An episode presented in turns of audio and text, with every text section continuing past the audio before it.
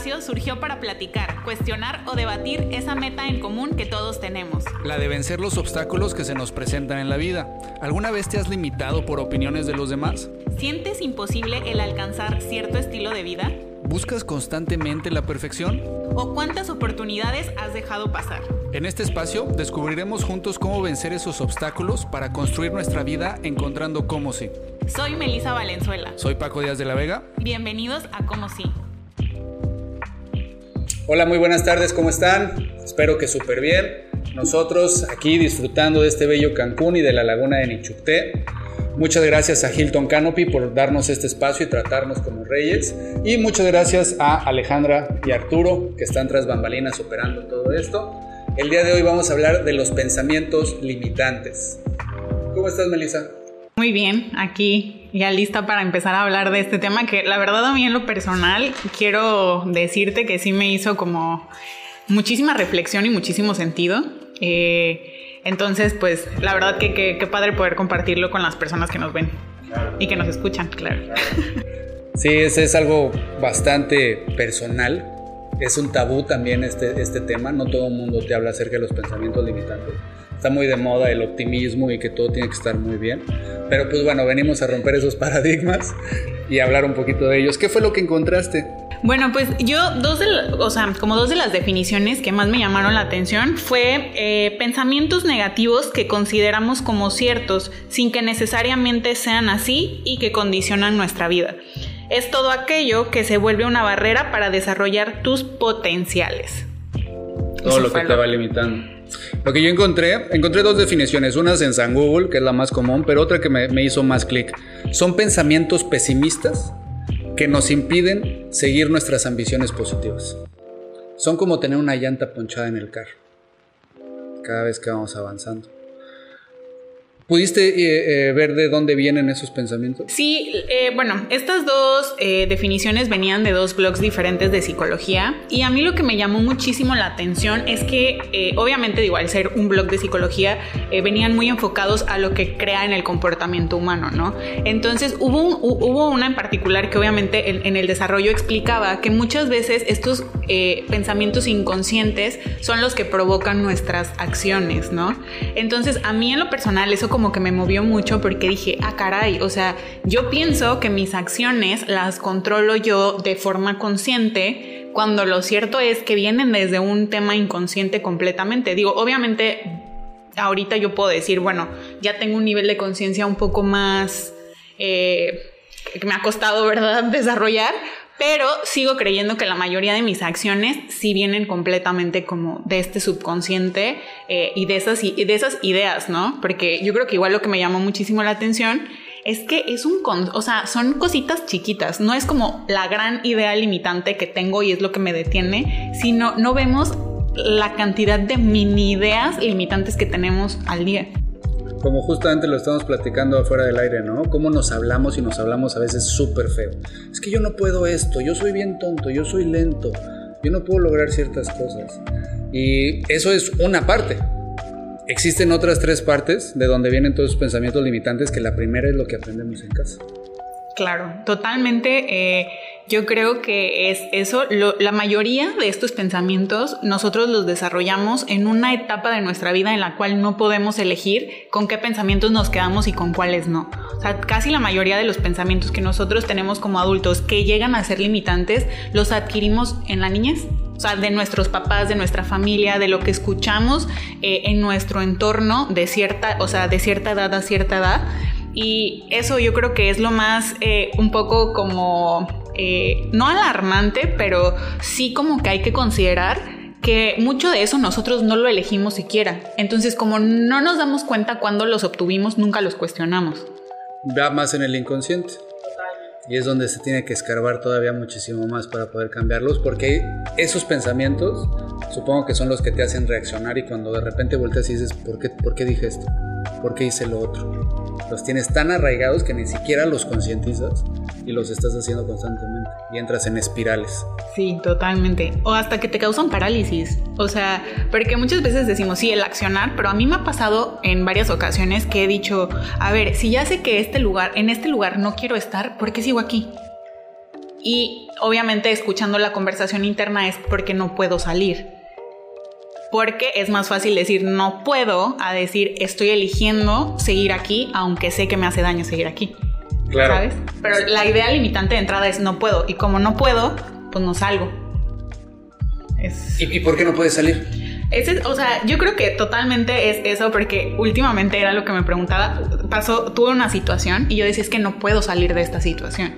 O sea, era como volver una y otra vez y yo decía no puedo.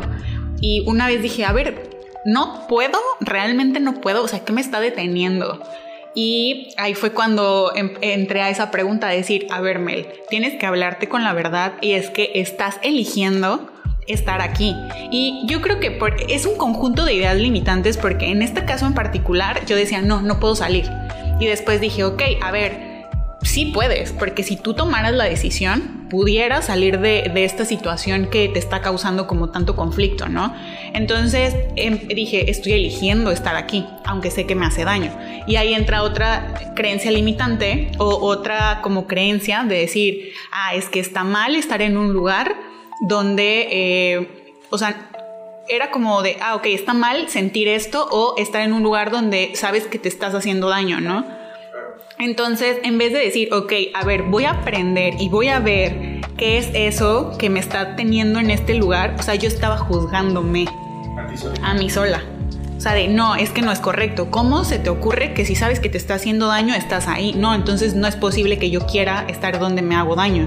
Entonces otra vez volví al, es que entonces no puedo porque no quería aceptar que obviamente parte de nosotros también tiene esta parte de sombra, ¿no? De decir, claro, o sea, también hay apegos, también hay eh, eh, dependencias, hay vínculos emocionales que no puedes deshacer así de la noche a la mañana, eh, que requieren un poco de ver más atrás, porque vienen completamente, como, como estamos mencionando, de una historia pasada. Y hasta que no eres capaz de verlo y decir, ok, a ver, sí, estoy eligiendo estar en un lugar que me hace daño, pero ¿por qué quiero seguir aquí? O sea, ¿qué es lo que no quiero, eh, qué es lo que quiero evitar sentir? O sea, ¿a dónde estoy queriendo no llegar dentro de mí para seguir justificando esta acción, no? Entonces ya es cuando vas dando pasos hasta el grado que de repente dices, ah, ya, o sea, ya pude salir, o claro, estoy eligiendo estar aquí, pero ya soy consciente, ya me hago responsable y lo que sea que pase mientras yo permanezca aquí, no es culpa de nadie más que mi responsabilidad. Tomaste responsabilidad absoluta del resultado y de, lo que está pasando en tu vida, que bueno, ese es un... Esa es como que una herramienta para poder salir de eso, ¿no? Que ahorita vamos a platicar un poquito más a fondo también. Otra manera en la cual empezamos a hacer esos pensamientos limitantes son por experiencias propias nos va pasando, ¿no? Ya una vez que pasamos esa edad de niño, adolescente y empezamos a querer ser nosotros mismos, que es lo que me he encontrado mucho aquí con el equipo y con, con, diferentes personas con las cuales convivimos, cuando empiezas a crecer y a, ser como un adulto que tiene, que aporta algo de valor aquí a la sociedad, en trabajo o en lo que estés haciendo, quieres empezar a hacer las cosas a tu manera. ¿no? Pero aquí viene algo que, que, que me encanta porque venimos de aprender las cosas de hacer la manera de los demás y queremos de la noche a la mañana empezar a hacer las cosas a nuestra manera. Y pues obviamente es muchísimo más difícil porque todavía ni siquiera hemos creado, creado nada. Y como tú lo decías, somos bien duros con nosotros mismos. Esperamos el resultado inmediatamente, esperamos que nos salga perfecto inmediatamente y si no, pues es que ya esto no es para ti. Es que no me salió bien la primera publicación, ya no debo de estar haciendo ese tipo de... de perdón, es que hubo aquí un movimiento. no debo de estar este, haciendo este tipo de carrera, porque ya no me salió bien lo primero. ¿sí? Y entonces ahí vuelves a reforzar todos esos pensamientos. No sé tú qué opinas, Melissa, pero siento yo que llega un punto en donde ya somos adultos y tenemos la opción de seguir creyendo lo que nos pasó o lo que hemos vivido o empezar a construir lo que nosotros queremos construir. ¿Qué opinas tú de eso? Pues sí, yo creo que eh, en esta etapa en la que tú dices que nosotros empezamos a formar como nuestro propio em, carácter, eh, yo creo que ahí también vienen eh, ciertas creencias limitantes porque al estar desarrollando una identidad, que de cierta forma es que es como un tema muy conectado, ¿no? Porque parte de lo que yo leía era esto, cómo a través de nuestro comportamiento y de esta idea inconsciente que tenemos, vamos creando las condiciones de vida, vamos creando las situaciones para demostrarnos a nosotros mismos que tenemos razón. Entonces, ¿qué pasa cuando nosotros entramos a esta etapa adulta donde decimos, a ver, ahora soy yo el que elige? Muchas veces no estamos listos para asumir la responsabilidad. Y yo creo que aquí, digo, puede llegar a ser que es cuando adquirimos todavía un poco más el papel de víctima. O sea, porque empiezas a decir, no, es que no es mi culpa, es que en mi casa sí me criaron, es que mis papás eran esto, y es que si no me hubiese pasado lo que me pasó, entonces yo no sería así. Entonces yo creo que en esta etapa también, eh, a través de las experiencias propias, obviamente vamos queriendo también empezar a pertenecer a ciertos grupos fuera de nuestra familia. Buscas el grupo de tus amigos en la secundaria, en la prepa, eh, buscar siempre en dónde encajar, claro, dónde sentirte aceptado. ¿Y qué pasa? Vas buscando tener razón. Entonces, o buscas a un grupo que te rechaza o constantemente estás buscando la aceptación y, caes en un grupo donde pues tiene, eh, empiezas a ser tú el de el lleva y trae, ¿no? Porque pues como tienes que ser aceptado, tienes que ser el que, el que se agacha, el que pues tiene que quedar bien con todos. Eh, entonces, yo creo que en esta situación pues ya no solo son las creencias de tu familia, sino un conjunto de las creencias de las familias de todo tu grupo, que al final terminan, o sea, te terminas llevando con personas como que vibran igual. Necesidades del momento, podrá ser. Necesidades que, que, quieres pertenecer en ese momento, que quieres tener un grupo de amigos, que quieres ser alguien en la oficina y dejar de ser ese cero a la izquierda que uno se siente por dentro. Y se siente por dentro pues, como cero a la izquierda porque estás buscando esa validación externamente. Estás buscando el que alguien de allá afuera te diga, oye, muy bien Melissa, bienvenida, eres una fregona. Sí.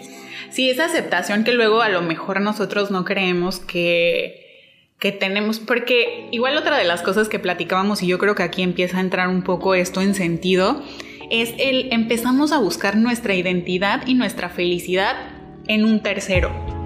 O sea, en el grupo de amigos, en mis buenas calificaciones o mis malas calificaciones, o empiezo a querer llamar la atención, entonces tengo un comportamiento, em, pues malo, malo por ponerle una etiqueta, porque no es ni bueno ni malo, exacto, al final solo te perjudicas tú, eh, para llamar la atención de los demás. Muchas veces yo creo que aquí, eh, cuando vemos a una persona que tiene este tipo de comportamientos, lo juzgamos y decimos así como de, ay, pobrecito, pobrecita, este, es el niño rebelde, es como, pero es una persona que, que está pidiendo a gritos, veme, atención. Atención. Entonces, ¿qué hacemos nosotros?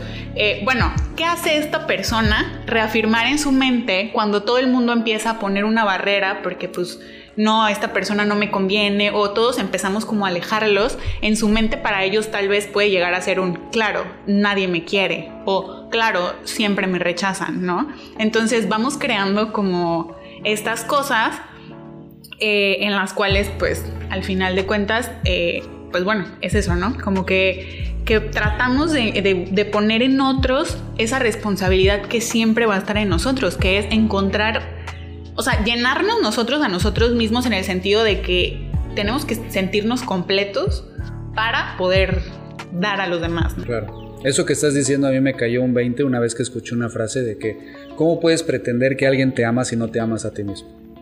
Y a lo mejor ese puede ser el primer paso empezar a amarte a ti mismo, empezar a, tener confianza en ti, en dejar ese perfeccionismo que tanto, tanto platicamos, ¿no?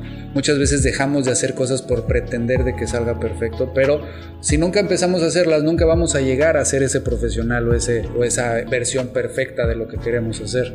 Y somos bien duros con nosotros mismos, volvemos a lo mismo, pero es la verdad si podemos analizar esas narrativas que nos decimos constantemente en la cabeza, esas palabras que nosotros salen de nuestra propia boca, y lo hemos, lo hemos visto en muchas personas, incluso propiamente yo me he cachado varias veces en diferentes etapas de mi vida, como me estoy diciendo cosas limitadas, digo, a ver Paco, aguanta, ¿no? Tú no eres eso, ¿sí? Ya una vez que tienes esa conciencia, pero al principio es inconsciente, porque como bien lo dijimos, muchas veces a lo mejor lo escuchaste de tu papá o de tu mamá, no debes de hacer esto porque si no te va a pasar aquello. O lo intentaste por primera vez, que es experiencia propia, y no te salió. ¿sí? Hay una más que es la que más me da, me da miedito y me da cosa que pasen con la gente, ¿no? Porque yo creo que es la más nociva para la salud. Es la de las opiniones de los demás. Que valides al 100% la opinión de otra persona y que ni siquiera tenga la curiosidad de meterte a investigar para ver si sí es verdad, ¿no? Y yo creo que ahí viene algo de raíz que, que hemos dejado mucho como sociedad, que es el cuestionar. No caer en el rebeldismo así lo tonto, pero sí cuestionar y empezar a, a validarnos, como bien lo acabas de decir, hacia nosotros mismos, desde adentro, no afuera, ¿no? ¿Qué piensas de que, cuando la gente valida esas opiniones de otras personas? Pues está... Eh, ese, o sea, yo creo que ahí es totalmente eh, que no entendemos que muchas veces lo que otras personas señalan de nosotros, o sea, las opiniones que ellos emiten, van cargados de, o sea, es una confesión. O sea, no, no es, exacto, es totalmente un espejo.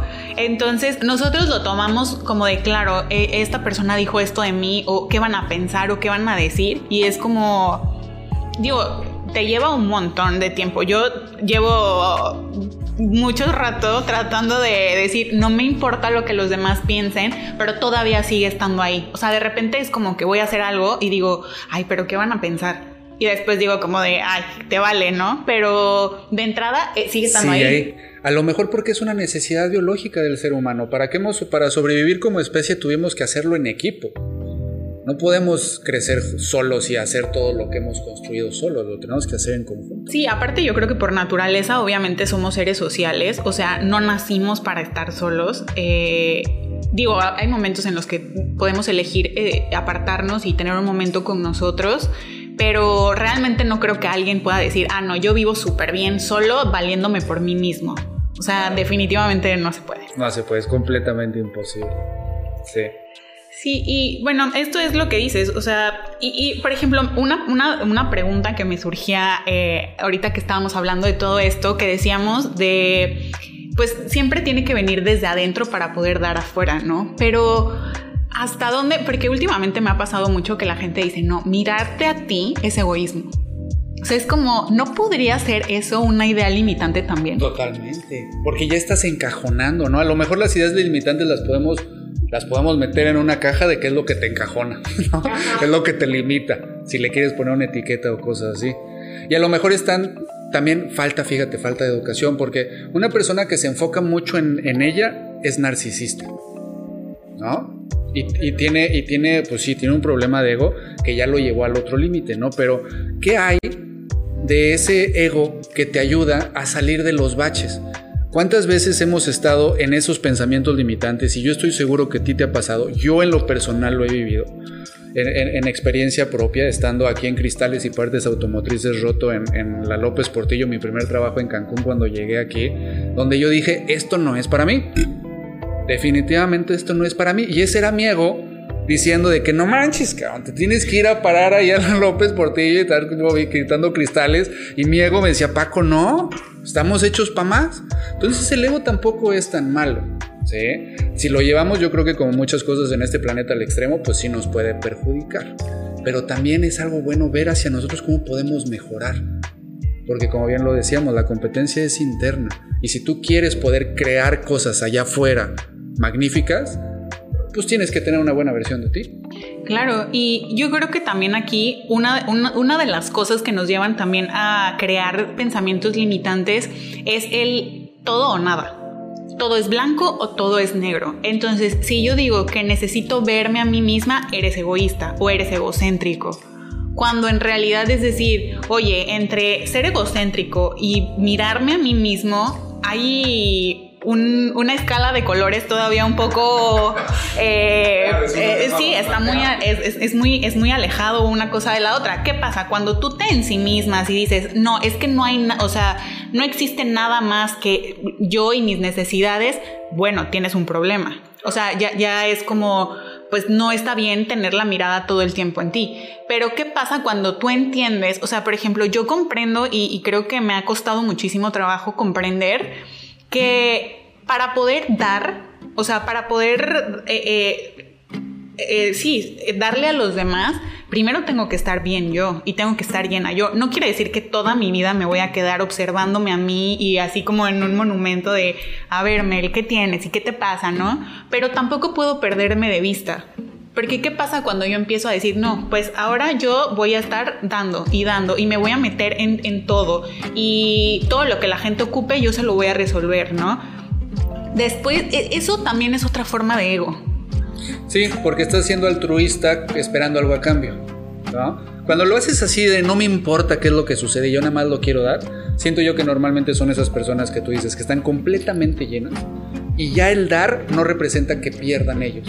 Porque ya están generando tanto, si me explicó, pero a nivel energético, ¿no? A lo mejor, o a nivel de, poder ayudar o, o, de dar herramientas, los consejos. ¿Cuántas veces no nos dicen, es que tienes que tener un mentor? El mentor no llega y te hace la tarea. El mentor habla contigo y cuando habla contigo te caen ciertos clics, ¿no? Te caen ciertos 20. Sí, y, es esto, porque luego ¿qué pasa? No encontramos nuestra identidad si no estamos dando. Y es decir, ajá, o sea, por ejemplo, yo algo que he aprendido y es algo que pues eh, me gustaría como que las personas pudieran abrir un poco su, su, mente a entenderlo. Y es que muchas veces el servicio y la contribución a otros se da de forma natural. O sea, tú no puedes forzarte a estar haciendo o a estar dando, porque luego a mí me ha pasado que veo a personas que les sale naturalmente el ayudar a otros.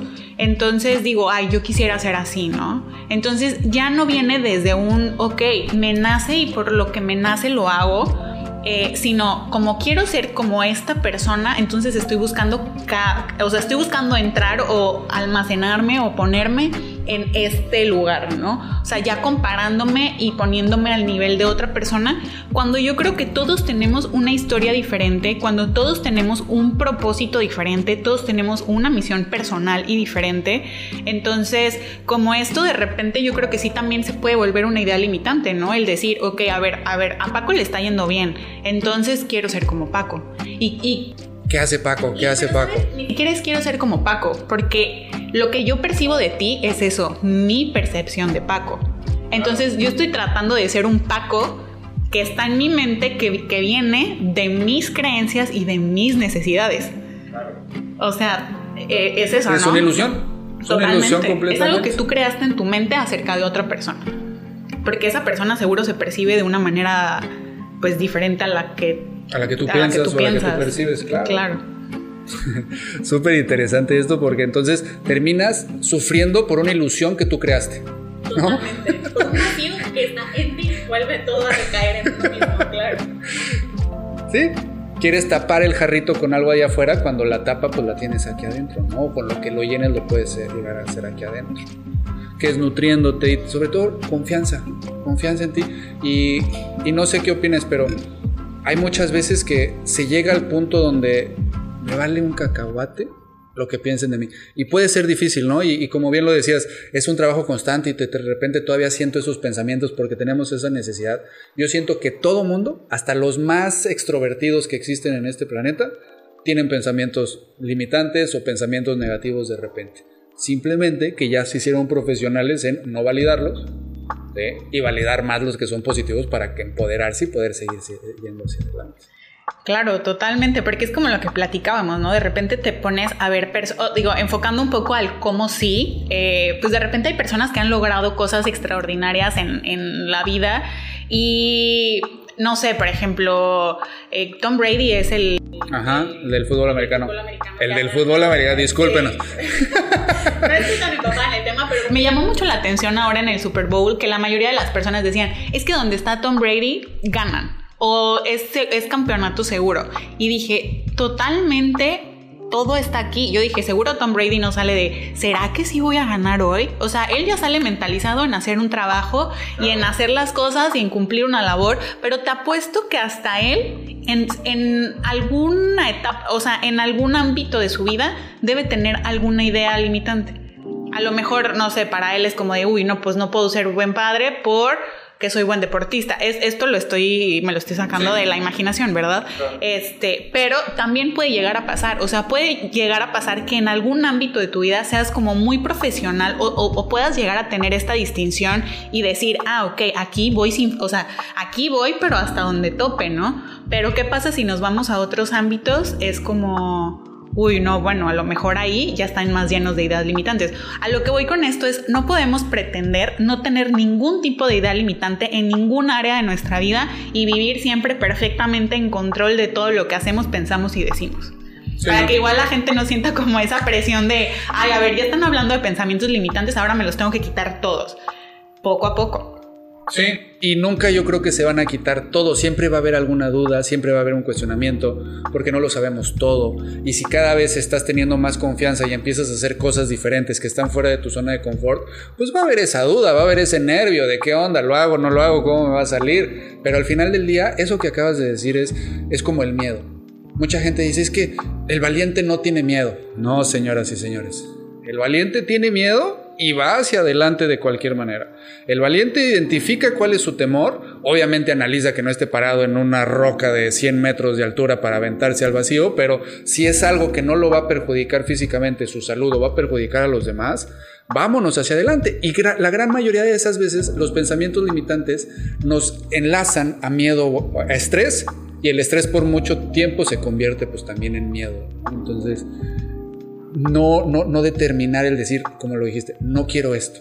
Es parte de la vida. Hay noche, hay día. Hay una, hay una analogía de los cherokees que me gusta mucho platicarla al equipo, que es, tenemos dos lobos adentro de nosotros. El lobo blanco y el lobo negro, el lobo bueno y el lobo malo. Tú decides a quién alimentas. ¿Y cuál es el alimento? Tus pensamientos. Sí. Totalmente, porque aparte otra de las cosas que, eh, que acabas de decir que es súper importante, esa mala concepción que tenemos acerca de, las, de los significados de las palabras, ¿no? Por ejemplo, cuando piensas es como, ay no, es que yo no puedo ser valiente porque todo me da miedo. Y es como, oye, tienes entonces todo en tu favor para ser valiente, porque si no tuvieras miedo, ¿qué te costaría hacer las cosas? O sea, por ejemplo, si a mí me dices, oye, Mel, puedes salir, no sé, dar tres pasos para allá, pues los doy sin ningún problema. No requiero de valentía porque no me da miedo avanzar porque evidentemente estoy viendo que es un área segura. Entonces, si no tengo miedo y hago las cosas, no soy en realidad valiente, porque no representa un reto, no, no representa como un ir a más lo que dices es completamente cierto. Una persona valiente es aquella que dice, no hombre, me estoy muriendo de miedo, pero ahí voy no sé qué pueda pasar, todo se ve demasiado oscuro, pero le voy a entrar a ver qué pasa, ¿no? Y también esto, yo creo que hay que quitarnos un poco el bueno, malo, eh, porque realmente las cosas no son buenas ni son malas. Eh, simplemente es dependiendo el contexto que tú les das. Digo, obviamente hay, hay situaciones, o sea, no sé, obviamente va a haber gente que va a decir, claro que hay cosas malas, si robas es malo. Pues ahí y hasta ahí entra, porque para quien lo está haciendo... Si le estás llevando un litro de leche a tu hija porque no, te está, no, no hay manera de conseguir leche, yo no lo pongo como malo, ¿no? O sea, es como dices, es depende.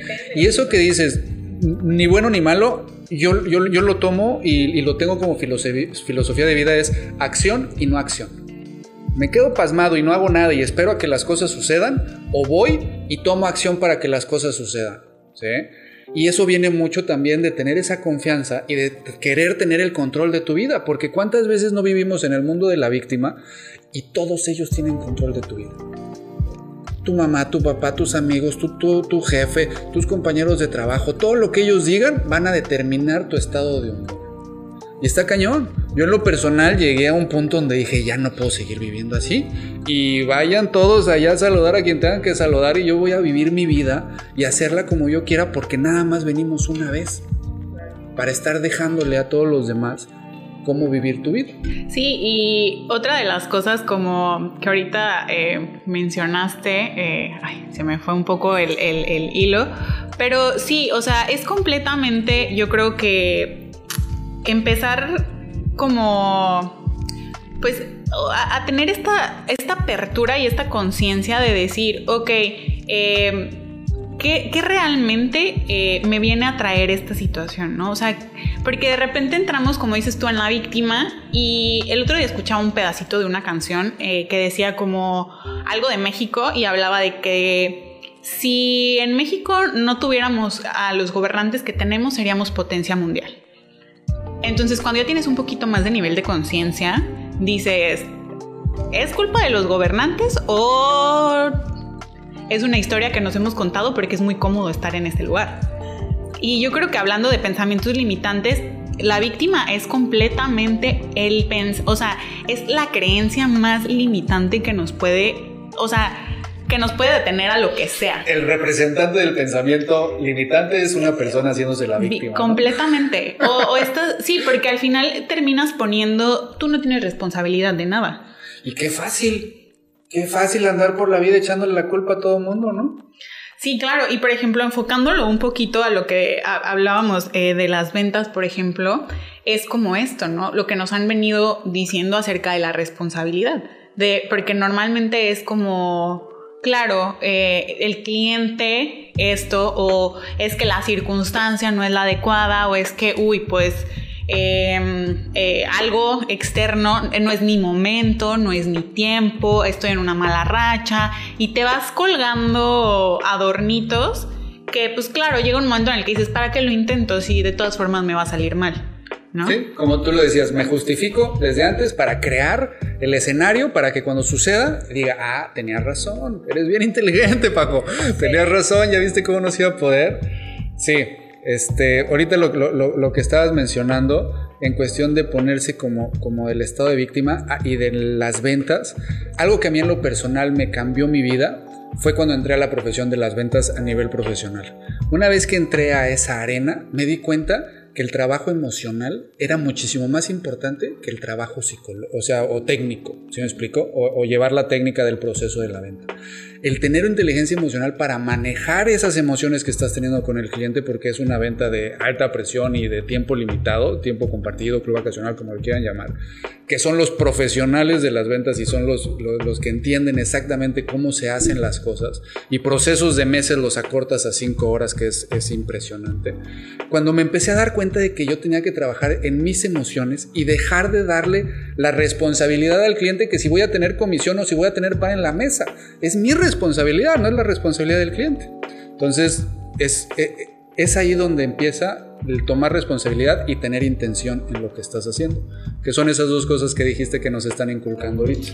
Claro, y yo creo que sobre todo también hay que empezar a cuestionarnos, porque digo, hablando ahora sí que en temas personales, y ya a lo mejor tú, tú nos compartirás como también un poquito de tu historia, eh, es esto lo que mencionábamos un poco. Claro que al, al formarse las ideas limitantes en una etapa de la infancia, casi siempre son para protegernos como de las cinco heridas principales del alma, ¿no? Que pues son la humillación, el rechazo, el abandono, la injusticia y la traición, ¿no? Entonces, en mi caso en particular, cuando a mí me hablaban de ventas o me hablaban de, de eh, formar parte de este grupo, yo decía, no, o sea, yo no soy buena vendiendo, yo no soy buena para eso. A mí no me sale, a mí, yo no puedo vender nada. Y es como, claro, primero ya me vendí la idea de que ya no, de que no podía vender nada, entonces sí, sí soy buena vendedora, ¿no? Pero eh, empezando con el tema de las ideas limitantes, porque cuando empecé, empecé a revisar la información y todo, dije, a ver, Mel, vamos a empezar haciendo labor de cuestionamiento interna y es, ¿por qué crees que no eres buena vendedora? ¿No? Y yo dije, ah, pues porque nunca lo he hecho, ¿no? Pero ¿por qué nunca lo has hecho? Porque aparte es esto, ¿no? Tratar de al menos sacar cinco cuestionamientos, eh, decir, ok, ¿por qué nunca lo has hecho? No, pues por miedo. ¿Y de dónde viene el miedo? ¿O miedo a qué, no? Y al final te vas dando cuenta que es una manera de proteger tu orgullo y decir, o sea, ¿cómo crees que a mí alguien me va a decir que no? Porque entonces se vuelve personal, o sea, la persona me está diciendo a mí que no. No exponerte ante el fracaso o el claro, rechazo. Claro, entonces, ¿cómo, ¿cómo voy a ser yo una persona fracasada? O cómo voy a eh, no tener éxito en esto. ¿Sabes? Entonces yo voy creando constantemente este ambiente, porque yo creo que aquellas personas que, que nos están escuchando, hay, veces que literal agarras el teléfono y dices, no, esto no lo cierro. O ya, ya en A este ni siquiera le voy a hablar. Sí, ha pasado. no, a este no, porque este no va a comprar. O, no, no sé si te ha pasado el de ojalá no me conteste. Y estás marcando, ¿no? Con ganas de que no te conteste. Que ojalá no me conteste, pero tú así, no, sí, ahorita voy a cerrar la venta. Porque también es una cosa eh, que, que, he aprendido a lo largo de este tiempo de tú podrás decir lo que seas, pero si realmente no lo crees y no estás en esa firmeza y la intención que mucha gente dice, si no lo estás vibrando, olvídate, tú, de tu boca podrán salir las afirmaciones, las declaraciones, los mantras y lo que se te dé la gana, pero en el fondo tu mente está así como de, ay, ajá, está escuchando el bla, bla, bla, mientras tu creencia está en el de que no se puede, ¿no? Entonces, a mí me sirvió muchísimo como esta, este, estas creencias de decir, ok, a ver, Mel, eh, ¿realmente es que no eres buena o es que tienes miedo a exponerte? ah, ok, bueno, en realidad lo que tengo miedo es, es, a exponerme, tengo miedo a que me rechacen, tengo miedo a esto, ¿no? O también por el otro lado es con quién, o sea, me estoy comparando. Entonces, al estar, claro, entonces yo puedo, y, y yo puedo decir ahorita, ok, a ver, sé a dónde quiero llegar, pero también entiendo que estoy como en mi propio proceso personal, ¿no? O sea, no puedo llegar a un nivel cuando no tengo la madurez emocional para estar en ese nivel. Y saber dónde estás parada, ¿no? Claro, totalmente. Ahorita que estás diciendo algo del rechazo y todo eso, a lo mejor, y puede ser con esa identidad falsa que tenemos con la palabra perfección de que tiene que ser perfecto, tiene que ser bueno, tiene que ser de calidad. Y nos limitamos al poner cosas a prueba y no entendemos que cada vez que nosotros vamos a hacer algo nuevo, señoras y señores, cada vez que nosotros vamos a incursionar en algo, somos amateurs. Y el amateur la riega, y el amateur no le sale el principio porque tiene que tener la práctica para que le pueda empezar a salir, pero todo mundo empieza así. Tenemos una falsa creencia de que voy a empezar algo y ya voy a ser top número uno. Y pues no, y menos en cosas tan profesionales que puede que es un arte, que es la venta. Claro, y yo creo también muy, o sea, en este tiempo lo que más he podido darme cuenta es de justo eso. Y por ejemplo, la verdad es que yo los escucho y los veo y hasta en las pláticas que, que hemos tenido es decir, ok, a ver, eh, no me voy a justificar. El que no esté en el nivel de otras personas en nada me detiene a llegar a estar en, a lo mejor en un mismo, em, por, así decirlo, quizá no a su mismo nivel, pero no me, no me impide lograr lo mismo que ellos. ¿no? Estar en la misma mesa. ajá, exacto. Entonces es, ok, entonces, ¿cómo voy a aprovechar la, el conocimiento de todas estas personas para que el tiempo que no tuve o que ellos tienen en experiencia, yo lo pueda aplicar, o sea, lo pueda resumir, acortar y decir, ok, bueno, si en promedio una persona tarda cinco años en volverse un buen vendedor, ¿cómo lo puedo hacer yo en menos tiempo? Digo, no me voy a estar tampoco así de que, ay, no me salió a la primera, qué, qué tonta, qué estúpida, ya déjalo. Pero es decir, ok, no me salió, ¿qué salió mal? ¿Qué, puedo hacer diferente? Y yo creo que es una cuestión de persistencia, porque también no me vas a dejar mentir, hay ocasiones en las que tú quieres que las cosas salgan de cierta manera y la vida dice, no, y te esfuerzas y haces y lloras y pataleas y te, o sea, que dices, ¿cómo es posible si estoy haciendo todo lo que según debería estar haciendo para tener éxito y no sale? Pero es la persist, o sea, es el persistir, es el tener paciencia y, justo es como esto, aprender a tener paz en medio de la tribulación, ¿no? Decir, ok, no está saliendo las cosas, no están saliendo las cosas como yo pienso, pero no las voy a dejar de hacer. O sea, voy a seguir, voy a persistir, voy a levantarme, voy a dar dos pasos, seguro a lo mejor me vuelvo a caer, pero me voy a volver a levantar y voy a seguir caminando. Y probablemente me vuelva a caer o ya no me caigo, solo me tropiezo, como que se me dobla el pie, ¿no? Pero voy a seguir caminando. ¿No? Entonces, esto yo creo que es como muy importante porque muchas veces eh, estas ideas limitantes, que aparte, si nosotros nos llegáramos a dar cuenta de las mini frases y las mini conversaciones que nosotros tenemos día a día con nosotros mismos, o sea, a mí han, han, habido ocasiones en las que digo, ya no lo hagas, o sea, ya neta, mejor date por vencida y busca otra cosa que a lo mejor sí te salga bien, pero digo, a ver, Mel, no. Si te está costando y si todavía hay mucha resistencia de tu parte, es porque realmente sí eres buena y porque tienes que romper barreras y romper limitantes y al final va a salir bien, pero tienes que también pasar por un proceso. Proceso de aprendizaje. ¿Por qué tenemos que tener una carrera de cinco años para salir como licenciados? ¿No? También cuando empiezas en un trabajo, cuando empiezas en las ventas, pues tienes que aprender y ir avanzando poco a poco. ¿Y cuáles fueron las ideas que te costaron Todavía, todavía, ¿eh? No, no, no creas. Yo creo que yo creo que nadie es perfecto y el que dice que es perfecto es el más imperfecto de todos y tiene un gran problema. Sin embargo, a mí lo que, lo que he tenido que luchar mucho con ello es mi miedo al fracaso mi miedo a, no llegar, mi miedo a, quedarme así. Siento yo que tengo tanto dentro de mí, ahora ya tengo tanta confianza dentro de mí, que es esa, esa incógnita de, ¿y si no llegas?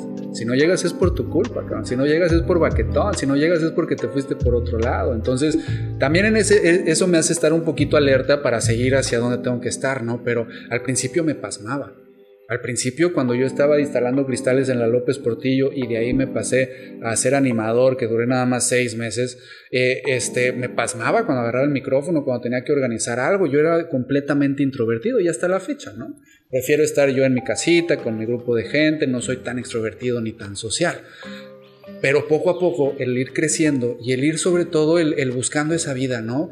Tú ahorita tú dijiste algo muy padre me caigo y me voy a levantar y voy a seguir yendo. Me caigo y a lo mejor ya no me, ya, no me caigo, nada más me tropiezo tantito, voy a seguir avanzando.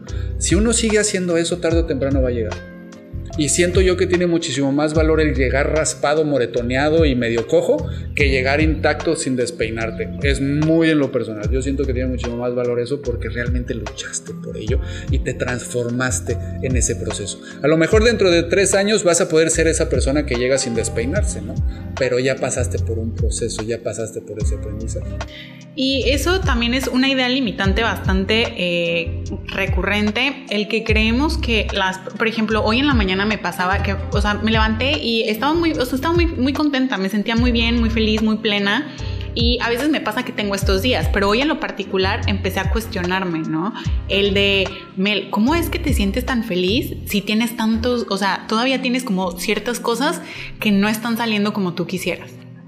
Y dije, ah, ok, pero es porque ahorita estoy segura de que en este momento no están siendo las cosas que yo quisiera, pero me están ayudando a ser más fuerte. O sea, me están ayudando a ir a un nuevo nivel, me están ayudando a descubrir cosas nuevas.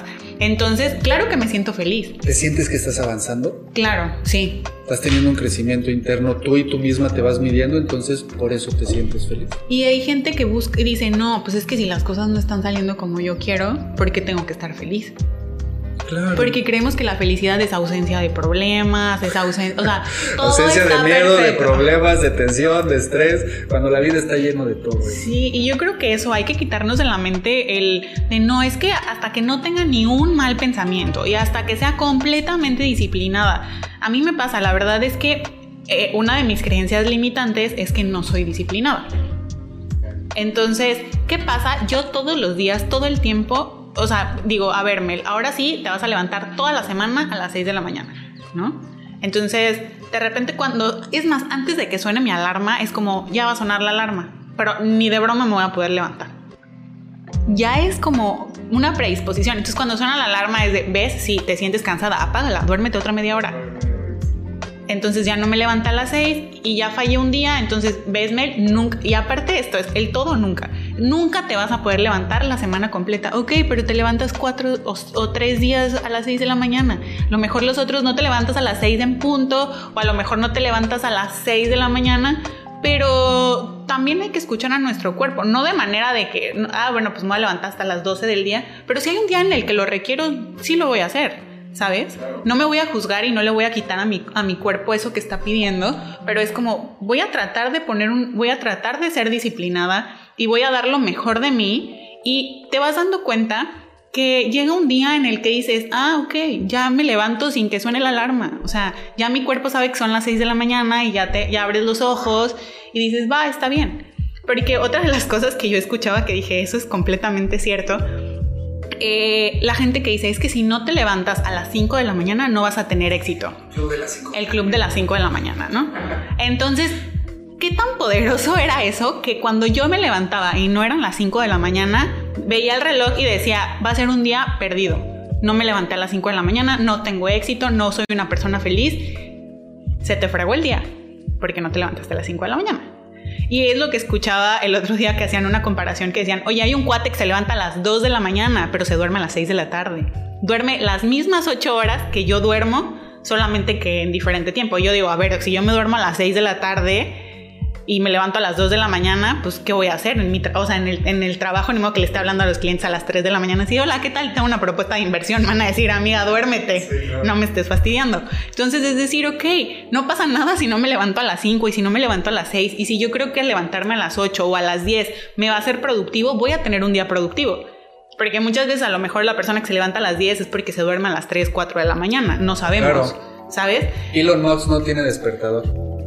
Elon Musk duerme sus 6, 7 horas, pero no pone despertador, fíjate. Y hay otro corredor de bolsa, no es Warren Buffett, no recuerdo su nombre, pero él no se para no se sale de la cama hasta las 9 y media, 10 de la noche. Se puede, de, la mañana, perdón. Se puede despertar a las 7, 7 y media y que lee el periódico, ¿no? Y hace sus cosas, pero él no se levanta de su cama hasta después de las 9 y media, 10 de la noche. ¿Le va súper bien al señor también? Y es esta idea de que te dicen, es que si te levantas a X hora, pero no voy a poner una hora, es ya no tienes éxito, eres un flojo. ¿Qué le estás sembrando en la cabeza a esa persona? Eres flojo. Entonces se va a levantar a las 10 de la mañana y va a decir, va a ver el reloj y lo primero que va a pasar por su mente es, soy un flojo, me desperté a las 10 de la mañana, no valgo la pena, no puedo hacer las cosas bien. Y empiezas a hablarte, a hablarte, a hablarte, a hablarte, a hablarte y efectivamente vas a buscar tener la razón y vas a hacer todo lo posible por que no te dé el día, por perder el tiempo. Pero ¿qué pasa cuando dices, ok, a ver, me voy a levantar a las 10 de la mañana si así lo quiero, pero me voy a, me voy a comprometer conmigo mismo a tener un buen día? Hacer las cosas que me corresponden hacerlas de la manera en la que me corresponde hacerlas, porque ¿cuántas personas no se levantan a las 5 de la mañana?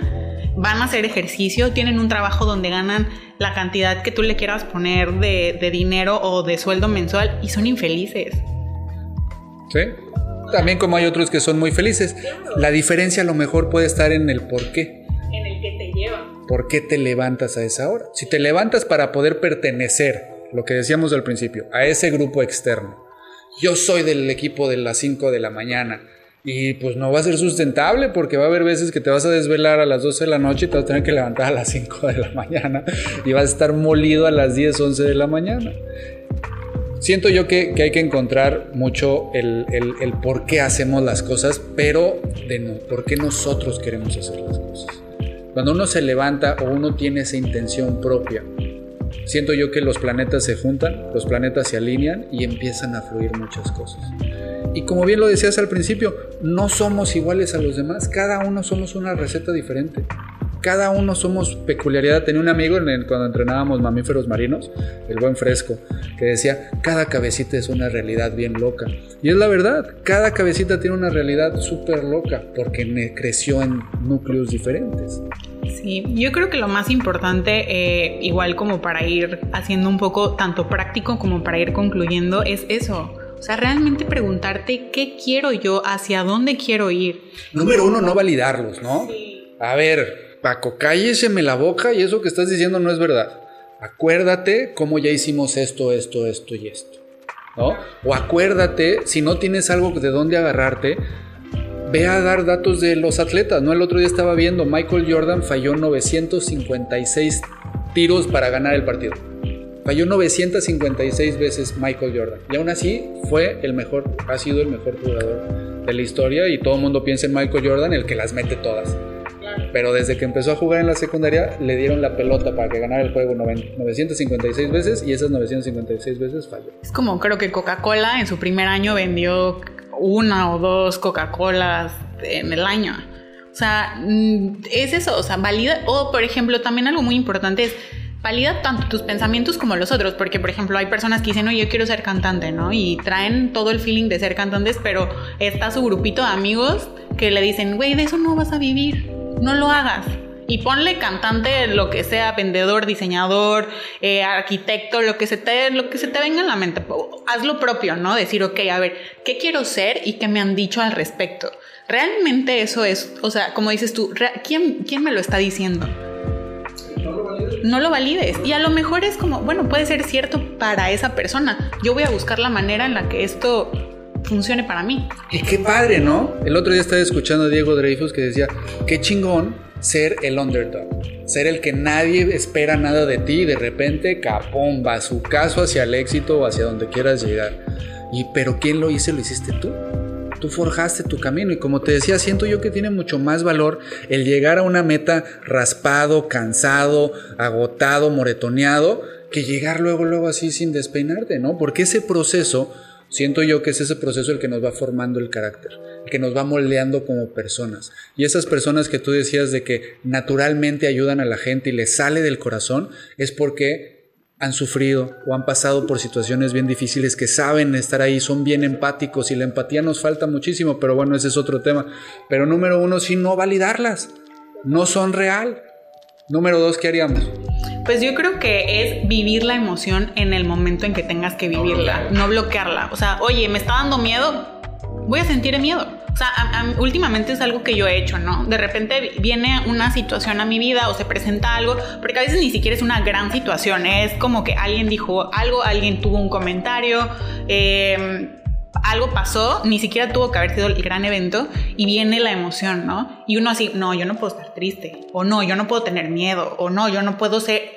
Quítale el yo no puedo, yo no tengo. Si tu emoción está ahí, es para que la vivas y es para que la sientas. Y es decir, a ver, viene la emoción, ¿qué siento miedo? ¿Por qué siento miedo? ¿Qué es lo que realmente me está dando miedo? ¿La situación o es porque ya he pasado por esto antes y estoy conectando? Eh, y sentir miedo, o sea, eh, eh, ya sea que te pongas en tu cuarto. Sí, o sea, enciérrate en tu cuarto, métete a tu baño, yo qué sé, o si lo quieres hacer en público, como quieras, pero decir, ok, me voy a sentar aquí y voy a tener miedo ahorita. Y te vas a dar cuenta que va a pasar y, y tu mente a lo mejor te va a empezar a contar historias de terror y tú vas a ir diciendo, ok, a ver, de esta historia tengo muchísimo miedo de esta historia de terror, realmente esto puede, o sea, realmente esto es cierto, eh, o sea, sí, y, si sí pasara qué, y si realmente perdiera todo qué. Porque muchas de las cosas es como de, oye, si pierdo todo lo que tengo, créeme que es el mejor regalo que te puede dar la vida. Totalmente. El mejor Es que si ya no me ama, pues es que no te amaba, compadre. Amaba su percepción que ella tenía o que él tenía de ti, como deberías de ser. Y si me deja. ¿Sabes? o sea, te abre la oportunidad de que conozcas a alguien que sí te ame por lo que eres. Y deja tú, o sea, sí, eventualmente vas a llegar a, encontrar a la persona, pero dices, oye, a ver, ya me dejó, voy a aprender a estar conmigo mismo. Y voy a aprender a cuidarme yo y voy a aprender a no abandonarme yo primero, porque muchas veces cuando la gente te abandona es porque tú mismo te abandonas. Y es porque tú mismo eres infiel contigo. ¿En qué sentido? En el que tú mismo vas, vas cediendo a ideas, empiezas siendo una persona y a lo largo de que pasa la relación, pues vas empezando a cumplir las expectativas de otro y dices, es que nunca me esperé que me fuera infiel. Es como tú te estás siendo infiel contigo mismo. ¿Cómo esperas que una persona pueda serte fiel a, ti que, que, no está siendo fiel contigo mismo? ¿Cómo puedo empezar a, a cumplir mi palabra? ¿Cómo puedo empezar a, estar con, o sea, ya no a caer en este, y esto es en relaciones sentimentales, de amistad, hasta en la familia, ¿no? Decir, ok, a ver, eh, ¿por qué tengo que, o sea, por qué para que tú me aceptes yo tengo que cambiar de parecer? Podemos llegar a acuerdos, porque obviamente luego cuando, pues, una relación, pues de eso se trata, ¿no? De acuerdos. Pero ¿qué pasa cuando es que no me gusta que seas así? O sea, ¿no te gusta por? Te incomoda, es, un mal hábito o, algo, ¿no? Entonces es empezar a validar las cosas. Te quieren cambiar como esencia, ¿no? Ya te entiendo. Claro, sí, o sea, no es de que, ay, oye, porque dejaste la o sea, no cosas como luego superficiales, sino como a creencias o luego ciertas ideas que tú tienes que te dicen así como, no, es que ya no vas a ver a tu familia o no sé, cosas que luego de repente la gente sí tiene unas cosas medias raras. Todos este, nosotros. Sí, claro. Eh, entonces es decir, ok, voy a empezar conmigo mismo y, decir, ok, y si se va, me voy a quedar aquí sintiendo como que ya se hubiera ido. Porque hay cosas que podemos controlar, o sea, a lo mejor puedes decir, bueno, me voy a quedar aquí y voy a seguir dándole, voy a seguir complaciendo a mi papá, a mi mamá, a mi novio, a mi esposo, a mi primo, a lo que sea, a la persona que no quieras perder. Pero bueno, ok, pero ¿y si se muere?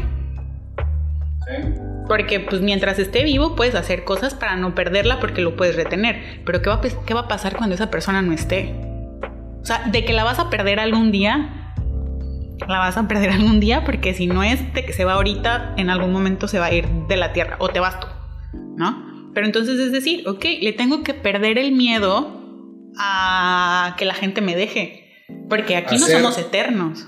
¿No? O sea, tienes miedo de ser tú. Claro. Y de que por ti te amen, ¿no? Ahorita lo que estás diciendo. Entonces, número uno es no validarlas, ¿no? Un consejín por ahí. Número dos, vive la emoción, no la trates de controlar. Hazla que fluya. Piensa qué es lo peor que puede llegar a pasar. Ahorita hablamos acerca de un tema más, más, más en lo, profundo emocional, pero en la, por ejemplo en las ventas, si te dice que no el cliente, ¿qué? Y si no le interesa, o más bien no, porque eso ya es responsabilidad nuestra, pero y si no tiene el dinero, ¿qué? Y que hasta eso también puede ser nuestra responsabilidad, ¿no? Si lo llevamos ya al siguiente nivel. Pero si me rechaza, la respuesta es, el no es para esa persona, no es para mí. Y que también tenemos que entender que nos lo han dicho una y otra vez. O sea, del 100% de personas a las que le hables, no esperes que el 100% te. O sea. De 10, 3. Sí. 7 veces te van a batear. Entonces tampoco es como. Dices, pues bueno, ya me dijo que no, ok, estoy más cerca de un sí. Ese es otro gran coco wash que lo podemos platicar en otro, en otro programa o en otro podcast. El cómo puedes irte tú haciendo ese coco wash y en vez de tomar opiniones de todos los demás, pues tú las propias. Entonces, qué padre. Entonces, no las validamos. Vivimos la emoción. vivimos la emoción, ¿sí? Este, lo, ponemos en el peor escenario para que veamos que pues, realmente no es catastrófico. Y por último, yo diría, toma acción al respecto. Haz algo. No te quedes pasmado. Haz algo. Porque simplemente cuando empiezas a hacer algo, ya tu cerebro ya no puede estar pensando en lo que puede pasar, está pensando en lo que estás haciendo. Totalmente. Sí, y yo creo que es tenernos paciencia. O sea, la gente que nos esté viendo y que nos esté escuchando, no crean que hay alguien en el mundo que ya lo tiene resuelta y que ya encontró la vida y vive en un estado zen. No es cierto. Hasta las personas que nosotros vemos allá afuera, eh, hasta los Diego de Dreyfus y hasta los Tony Robbins y hasta los Daniel Javif, digo, no sé, hay mucha más gente afuera, pero son los nombres que se me vienen. Son personas que también tienen luchas, pero son personas que a pesar de sus luchas, que a pesar de las limitantes, que a pesar de lo que se les presenta, han aprendido a decir, bueno, ¿y qué pasa? Lo voy a hacer, ¿no? Entonces, no pretendamos que nunca en la vida nos va a volver a pasar. Sí nos va a volver a pasar. Yo creo que eh, primero empieza siendo una lucha diaria y eso lo digo personalmente porque a mí últimamente que me he enfocado mucho en, el tema de la renovación de la mente, eh, es, digo, es que es diario, todos los días, que después va siendo como de, antes era para mí a cada rato sea, Emel, acuérdate, Emel, está, ahorita lo mejor es como ya pasa un día, otro día y así voy, ¿no? Y va a llegar a lo mejor en el día que sea, pues a lo mejor una vez a la semana, que ojalá Dios quiera. Y si no, pues ni modo, va a ser constantemente, constantemente, porque es pelear contra tus instintos. Siento yo que se hace cada vez más fácil. O sea, no tiene ya tanto valor, vamos a poner el ejemplo de los lobos, no tiene tanta fuerza el lobo negro, tiene más fuerza el lobo blanco y ya no las validas tanto y hasta como que ya agarras la onda y dices, ah, ya empezaste. Sí. Ok. Porque también hay veces siento yo que, que, hay que hacerle caso a ese, a ese instinto, ¿no? A ese nerviosito, a ese, ese, esa percepción que teníamos de, haber para las antenitas, porque no, no todo está al 100% seguro. Sí, yo también creo que nuestro instinto es completa, está por algo. Eh, y totalmente, yo creo que es eso. Por ejemplo, yo lo que les puedo compartir es que llega un momento en el que piensas y dices, ok, las cosas no están yendo bien, pero muy en el fondo, como en tu espíritu, dices, pero van a estar bien. Entonces te permites a lo mejor decir, ok, a ver, ahorita que estoy enojada, me voy a enojar, pasa y tomas acción. ¿No? Porque ¿qué pasa si yo niego el enojo? Es como, no, no estoy enojada, no estoy enojada y termino siendo una amargada, porque como nunca estoy enojada, nunca dejo que la emoción salga y se me vuelve una amargura, o la tristeza se me vuelve depresión. O sea, vamos llegando a, temas más complicados, entonces es como digo, a ver, Mel, sabes que vas, sabes que vas a estar bien, ¿no? Sí, sabes que, hay algo que te sostiene y que hay algo que, que, te está guardando y te está cuidando, sí. Pero ¿qué, ¿qué sientes en este momento? No, pues la neta sí me siento, me duele. Ok, llora y me ha pasado que a veces lloro y estoy llorando así de que se me va a salir el alma, pero son dos minutos. Y después de los dos minutos, hasta yo digo, ay, no está tan mal. O sea, ya pasó. Y... De llorar es, es, es algo que, que, purifica el alma. Totalmente. A mí me cuesta mucho trabajo llorar. A mí de chiquito me dijeron, los hombres no lloran, cabrón. Y cuando pasan ciertas cosas que quiere llorar y no sale, ese, es un tema, ¿no? Que, sí, claro. que, que tengo que trabajar y tengo que hacer mis, mis prácticas en eso porque es, es una manera en el cuerpo, el cuerpo también libera y el cuerpo también se, se purifica. Y es eso, o sea, si no te... O sea, hay una parte, este, a lo mejor eh, metiéndonos a temas un poco más, que decían como, benditos los que sufren porque reciben consuelo. O sea, y es cierto, o sea, ¿cómo te vas a sentir feliz si no has estado triste? ¿Cómo vas a ser consolado si no has pasado por una situación difícil? ¿Cómo te vas a levantar si no te caes? O sea, que no te puedes levantar estando parado. Claro. O sea, ¿cómo puedes ser valiente si no tienes miedo? ¿Cómo puedes ser valiente si no tienes miedo? Entonces, no o sea, dejemos de pensar que el fracaso es algo malo, que equivocarte es algo malo, que las situaciones complicadas son algo malo y empecemos a ver que ¿qué aprendo? Porque si las negamos, no aprendemos. Y eso, eso sí es más complicado. ¿Cómo podemos ser una mejor persona? ¿Cómo podemos ser un mejor profesional? ¿Cómo puedo ser una mejor hija? ¿Cómo puedo ser un mejor hijo? ¿Cómo puedo ser un mejor esposo? Eso es lo que debemos yo creo que estar pensando. No cómo los de afuera me van a hacer mejor. Pues qué padre, Melissa.